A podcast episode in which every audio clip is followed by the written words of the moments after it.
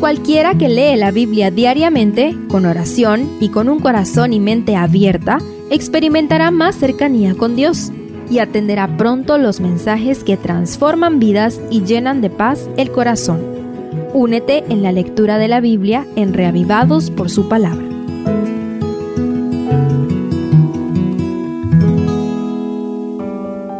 Job 34 En el capítulo anterior vimos a Eliú inclinarse hacia otra perspectiva un poco más equilibrada. No obstante, en medio de su aparente comprensión inicial, termina callando a Job para continuar con las fuertes acusaciones del capítulo de hoy. Acompáñame a estudiarlo. Primero, acusaciones directas. Este capítulo inicia y finaliza con acusaciones muy incisivas contra Job. Después de invocar a los sabios para continuar su discurso, Eliú estira las propias palabras de Job para acusarlo sobre cuestiones que Job no dijo directamente.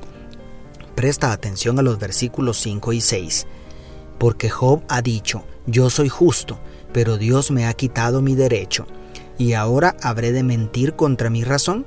Dolorosa es mi herida sin haber cometido transgresión.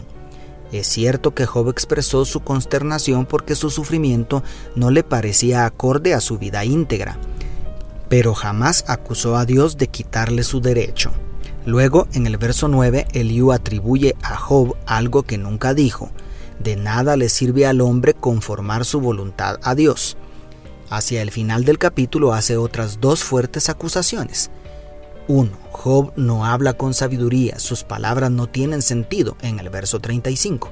Y 2. Porque a su pecado ha añadido rebeldía, según el verso 37. Y 2. Porque a su pecado ha añadido rebeldía, según el verso 37 de manera que Eliú realmente tenía la misma filosofía del sufrimiento que los otros tres. Por esa razón malinterpreta las palabras de Job y lo acusa severamente de ofender a Dios por acusarlo de cometer injusticia. Las palabras de Eliú son muy elaboradas y tienen gran lógica, pero la realidad es mucho más compleja y no está bien tergiversar las palabras de Job para defender a Dios. ¿Cómo te hubieras sentido tú en el lugar de Job? Segundo, el omnipotente no puede ser injusto. La parte más extensa en el centro del capítulo la dedica Eliú a exaltar a Dios por su omnipotencia, su omnisapiencia y su perfecta justicia. Respecto a la justicia divina, hace declaraciones como, porque Él pagará al hombre según su obra y le retribuirá conforme a su conducta.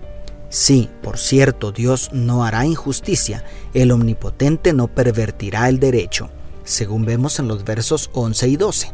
Respecto a la omnisapiencia dice, porque los ojos de Dios están sobre los caminos del hombre y ve todos sus pasos, según vemos en el verso 21.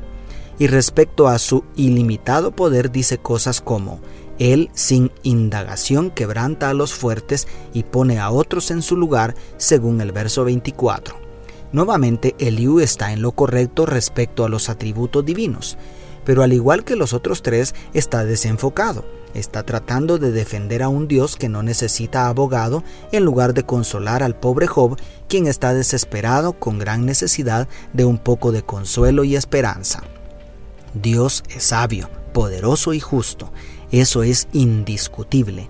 Pero lo que hace realmente asombroso y superior a Dios sobre todos los demás dioses falsos inventados por el hombre es la manera en que utiliza esos atributos divinos para redimir, sanar y restaurar al hombre caído porque su amor y misericordia escapan a nuestro entendimiento y lógica.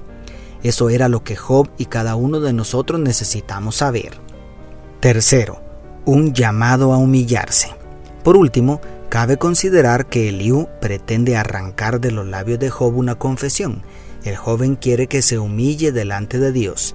Presta atención a los versos 31 y 32. De seguro conviene decirle a Dios, ya he llevado el castigo, no volveré a ofender, enséñame tú lo que yo no veo, y si hice mal, no lo haré más. Job tenía la convicción de no haber quebrantado su integridad delante de Dios. Aunque no era perfecto y tampoco se consideraba serlo, estaba consciente de que su dolor no era proporcional a sus faltas. Era evidente que la desgracia era sobrenatural, pero ignoraba la intervención de Satanás y las acusaciones del adversario. Sin embargo, ¿cuántos de nosotros sí necesitamos humillarnos y suplicar misericordia y perdón de nuestros pecados?